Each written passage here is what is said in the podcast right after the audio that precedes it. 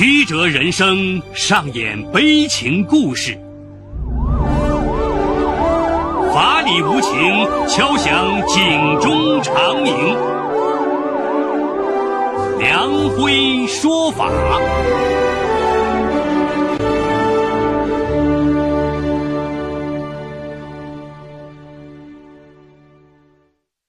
梁辉说法由上海故事广播与现代家庭杂志社联合播出。好故事，好声音。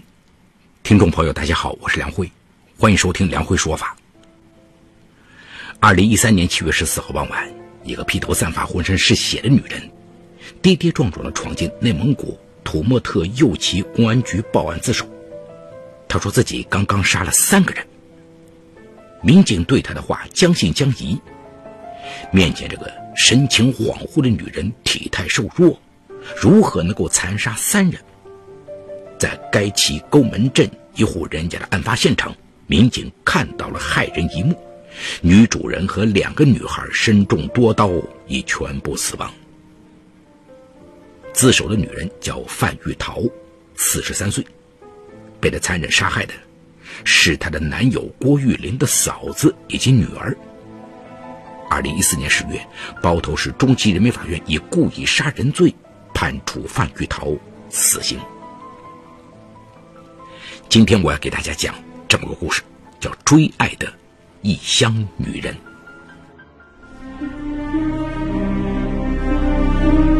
法治故事耐人寻味，梁辉讲述不容错过。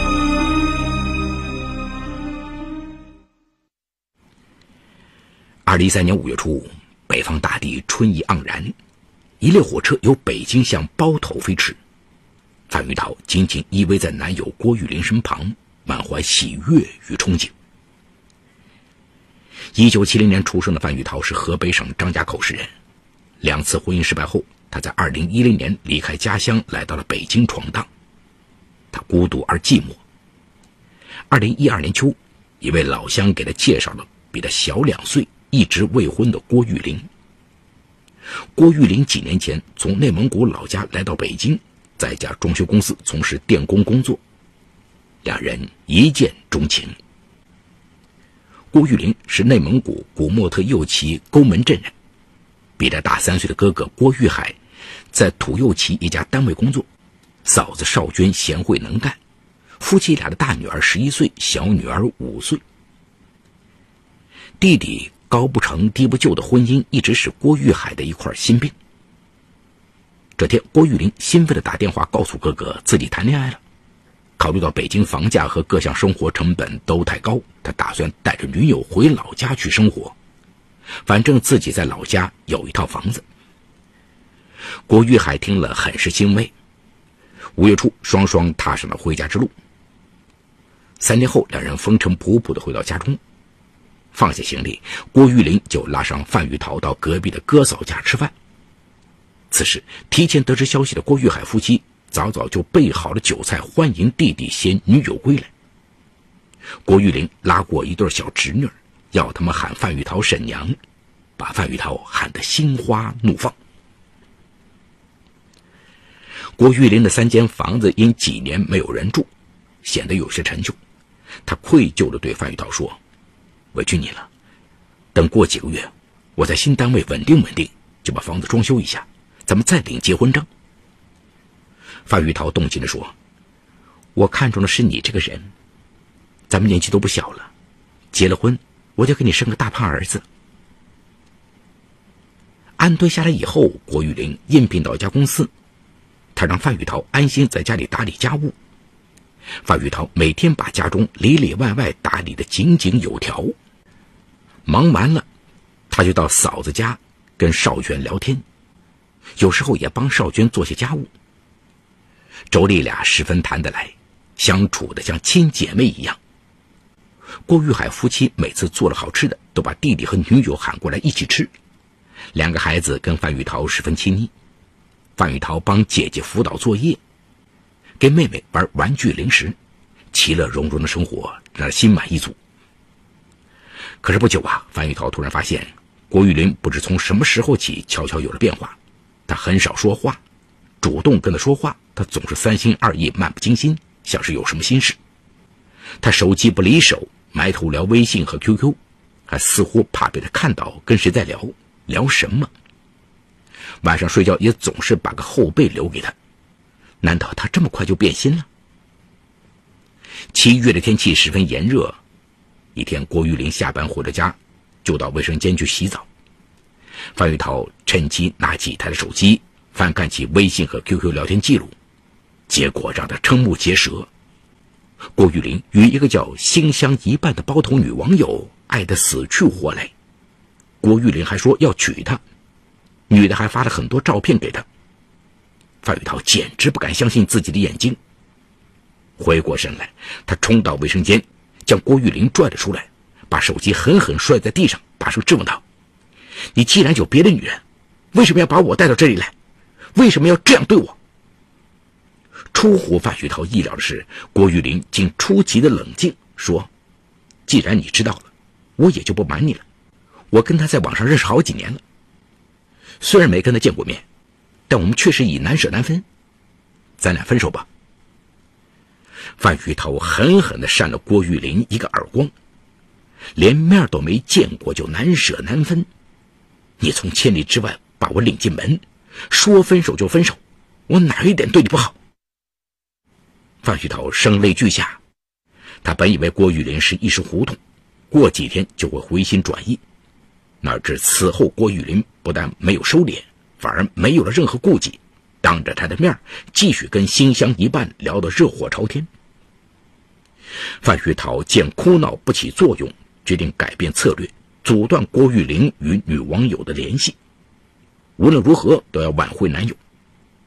他还到郭玉海家向哥哥嫂子控诉郭玉玲移情别恋与抛弃自己。郭玉海夫妻把弟弟叫过来，对两人进行了劝和，还批评了弟弟。要他珍惜两人的感情。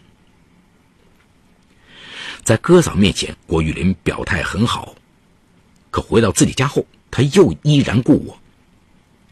范玉涛于是把郭玉林微信和 QQ 上联系人中的心相一半全部删除，并每天检查他的手机。郭玉林走到哪里，他就跟到哪里，连郭玉林去上班，他都跟着到达单位。他的这些做法适得其反。郭玉林感觉自己失去了自由，对范玉涛残存的一点点愧疚感一扫而光，进而对他产生了极度的厌恶。相反的，心香一半却显得通情达理，告诉他他会耐心等他处理好一切再跟他联系。郭玉林决定彻底跟范玉涛分手。郭玉林先找到哥嫂，把自己真实的想法告诉了他们，不是我花心。而是我要为自己的幸福负责。当初把范玉涛带回来，确实太草率了。其实我根本不爱她，只是一时的情欲之需而已。这个女人脾气太暴躁，控制欲也太强，不适合我。请哥哥嫂子尊重我的选择，找机会劝劝范玉涛放手，不要再纠缠不休，这样对我对她都好。听完弟弟的话，郭玉海当即表示：“你是我亲弟弟，他是个外人。”我们自然是站在你这一边。以前是以为你们还有和好的余地，所以才劝你们和好。既然你确实不喜欢他，那强扭的瓜也不甜，分手就分手。我们肯定再不会帮着他说话了。范玉涛继续做着一切努力，可郭玉林对他越来越冷漠了，每天回家不跟他说一句话。可郭玉林发现这样并不奏效。范玉涛似乎铁了心赖在这里，见摆脱不了他，他只好找哥哥帮忙出主意。郭玉海想了想说：“干脆直接赶他走，我就不信被人家赶了还不走。”郭玉林于是直截了当的向范玉涛提出：“我们分手吧，这样继续下去没有任何意义。你选个日子，我把你送到包头，火车票也帮你买好。”你回北京或者回张家口吧。这是曾经深爱自己、对自己百般呵护的那个人吗？竟恨不得像丢垃圾一样把自己扫地出门。范玉涛心如刀割，他哭着问：“你怎么这样狠心？我要去找哥嫂评评理。”说着就要去郭玉海家。郭玉玲拦住他，脱口而出：“你找谁都没用，哥哥嫂子跟我的意见一致，你也不想想，谁会不向着自己亲兄弟，向着你一个外人？”范玉涛嚎啕大哭起来：“是咱们俩过日子，你何必听你哥嫂的？”此后，范玉涛再到郭玉海家时，也发现一家人对他的态度也变得冷淡许多，甚至可说是一百八十度的大转弯。嫂子不再跟他掏心掏肺的聊天，他想帮嫂子做事，也总是被拒绝。哥哥更是看到他来了，转身就出门。可他们全家对弟弟郭玉林却是热情依旧。他感到自己从未有过的孤单。举目四望，自己孤身一人在这陌生的异乡，唯一的依靠只有郭玉林。可是现在他们一家其乐融融，却唯独对自己冷若冰霜。他想到了同意分手，离开这里，可怎么都无法甘心。他总觉得郭玉林终有回心转意的一天。这里有情与法的冲突。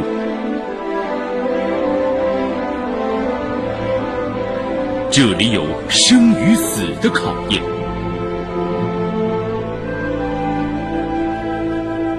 这里有爱与恨的交织，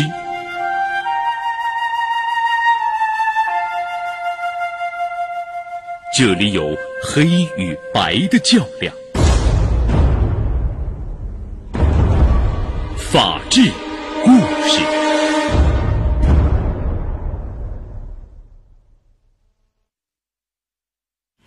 一天，范玉桃见郭玉海的小女儿在门口玩耍，便过去招呼孩子来家里玩。没想到孩子躲开他，转身就跑。爸爸说：“你是贱人。”这句从孩子口中说出来的话，让范玉桃感到莫大的羞辱。如果不是哥嫂在孩子面前说过，五六岁的孩子是绝对不会编出这话的。自己在他们一家眼里，真的有那么贱吗？那一刻，范玉桃的心里陡生愤恨。既然你们一家子看不起我，不让我好，我也不让你们好。你们不是处心积虑就为了赶我走吗？我偏不走，就在这里耗着你们。至此，范玉桃与郭玉林及其哥嫂一家的矛盾已公开化。见范玉林继续赖着不走，哥哥又给郭玉林出主意：他不走，你走。去呼和浩特躲一段时间吧。郭玉林听从了哥哥的建议，果然在第二天就偷偷坐火车去了呼和浩特。范玉桃连续几天都没见郭玉林回来，手机关机，去单位找，单位的人说他请了假，最近不来上班。他去哥嫂家问，哥哥竟反唇相讥：“他那么大个人去哪里是他的自由，我们可不会干涉他。他上哪儿去也没必要跟我们汇报啊。”碰了钉子的范玉桃只好独守空房，以泪洗面。他心如刀割，不知心里的苦该向谁哭诉。当初告诉妹妹他要跟郭玉林来内蒙古时，妹妹就曾劝过他要慎重。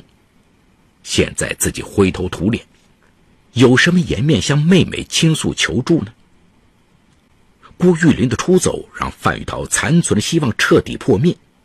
他知道，任凭他如何挽回，这个男人都不可能回头了。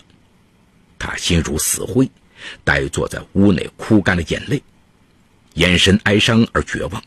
家里的钱都被郭玉林带走了，他身无分文，整整三天粒米未进。他要等他回来，给自己一个说法。七月十四号，范玉桃神情恍惚地出了家门。到街上漫无目的的晃荡了几个小时，遇到的人他一个都不认识。是啊，在这里除了郭家的五个人，他哪儿还有一个认识的人呢？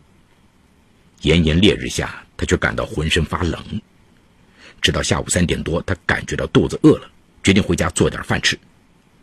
可当他回到家门口，却发现大门已被一把大锁锁上。从大门缝往里望。发现房门也上了锁，可他出门时明明没有锁门，连钥匙也没带。他茫然四顾，见几个老人坐在树下乘凉，就过去问：“老大爷，你们看到谁来过我家吗？”一个老人说：“他们家老大来过。”范玉桃的心里腾的升起一股火焰，又是他。他捡起一块砖头，怒气冲冲的来到郭玉海家，向窗户疯狂砸去。郭玉海夫妻连忙出来跟他理论，争吵声惊动了左邻右舍。范玉桃质问郭玉海：“你为什么要锁我的门？你们也欺人太甚了吧？”郭玉海说：“那是我弟弟的家，不是你的家。”范玉桃气愤至极，又捡起砖头继续砸窗，被郭玉海拦下。随后，郭玉海打电话报了警。沟门镇派出所民警将二人带回派出所进行调解。调解过程中，范玉桃越说越伤心，越说越激动，一下子晕倒在地。民警只好把他送到了土默特右旗人民医院急救。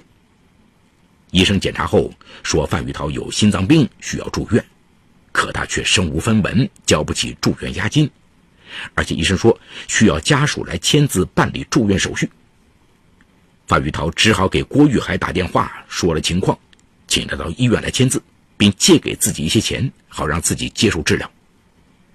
可正在气头上的郭玉海拒绝了：“我怎么成了你的家属？我跟你有什么关系？我不去。”郭玉海粗暴地挂断电话的声音。犹如一把无情的铁锤，狠狠砸在范玉涛心上。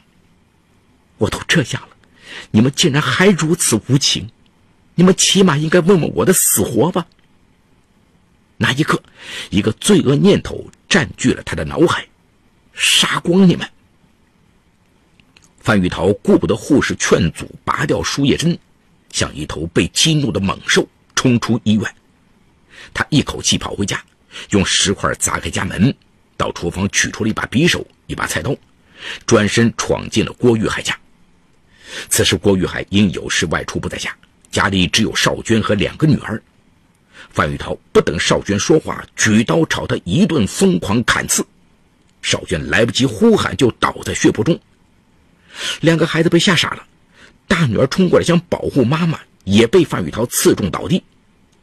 范玉涛还不罢手，又抓过一旁哇哇大哭的小女儿，残忍地将她杀害。连杀三人后，浑身是血的范玉涛来到土木特右旗公安局投案自首。经法医鉴定，邵娟以及两个女儿均为头、面部、胸部、大腿及腰部遭受锐器伤，导致失血性休克死亡。警方连夜对范玉涛进行了突审，此时的他。愤怒的情绪仍然没有得到释放，说起与郭家的矛盾，仍然咬牙切齿。然而，当得知两个小侄女儿都已经死亡时，他不禁哭了起来。直到这时，他才后悔了，说不该杀害这两个无辜的孩子。得知家中已惨遭灭门的消息，郭玉海跌跌撞撞赶回家，家中院落已是血海一片，他顿时疯了一般哭晕过去。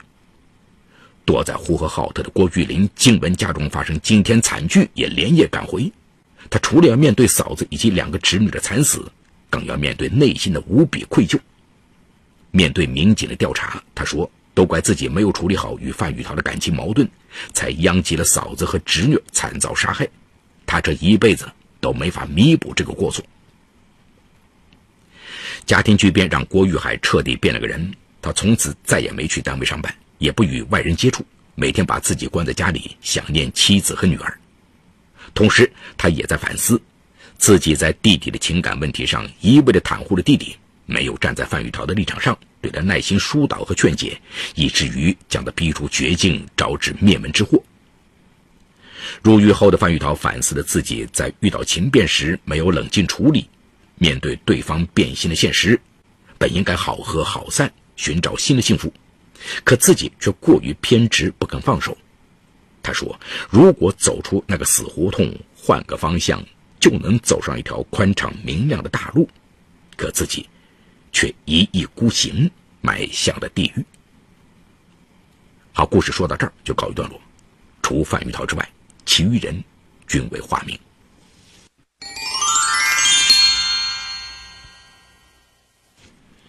随着一个人年龄的增长。与异性交友也需要越来越谨慎，因为此时啊，大家几乎都是奔着结婚这个目的。悲剧中的男主人公郭玉林是一位大龄未婚男青年，女主人公范玉桃是一位离异女性，两人一见钟情，却没有学会珍惜这段来之不易的感情，最终酿成这个无法挽回的悲剧。郭玉林在与范玉桃相恋后，既然决定将她带回老家生活，就要对他所做的决定负责。此外，他背着女友范玉桃与女网友私定终身，这实质上也是一种精神出轨。令人发指的是，在与范玉桃交往之前，郭玉林就已经和女网友聊得异常火热，甚至对女网友产生了好感。在这种情况下，他就不应该再背着自己的良心将范玉桃带回老家生活。在处理他和范玉桃感情的过程中，怂恿哥嫂协助他将范玉桃赶出家门。他的这些做法都将让范玉桃原本那颗满怀希望的心，最后只剩下绝望。如果当初他能够理智的对待这段突如其来的感情，正确处理他和范玉桃之间的感情纠纷，也不至于后悔莫及。离异两次后的范玉桃可以说被爱情冲昏了头脑，对郭玉玲的过度依赖已经让他丧失了独立生活的勇气。在和郭家闹翻之后，他完全可以选择回到他原本的生活，没必要天天赖着郭家受气。即使心有不甘，但也应该学会放下。俗话说：“强扭的瓜不甜。”即使他的百般顺从留住了郭玉林的人，但是郭玉林的心也早就不在他身上。这样的爱情早已经变质。此外，郭玉海夫妇对其态度恶劣是有不对，但是也没有到要将其全家杀害来解决事情的地步。一时的冲动，给自己给郭家带来了一生无法挽回的遗憾。郭玉海遭遇灭门之灾。自己难逃其责。郭玉海夫妇帮亲不帮理，对弟弟郭玉林的维护逾越了一般哥哥对弟弟应有的关爱。在得知弟弟郭玉林有新欢之后，对范玉桃态度逆转，帮着弟弟将范玉桃赶出家门，甚至为其出主意来让范玉桃死心。作为哥嫂啊，他们应该理性看待这件事情的原委，充当的是和事佬的角色，而不是任由弟弟郭玉林胡来。此外，抛开整件事，范玉涛从进郭家门那天起，就将郭玉海他们家当成了自己的亲人，尊重关爱。可以说，范玉涛没有做什么对不起郭玉海他们家的事。郭玉海夫妇不应对范玉涛态度如此恶劣。虽然最终郭玉海妻子和女儿均被杀害，但是他们的行为也是值得反思的。生活需要爱情，但爱情不是生活的全部。追爱没有错。但追爱的过程需要理智。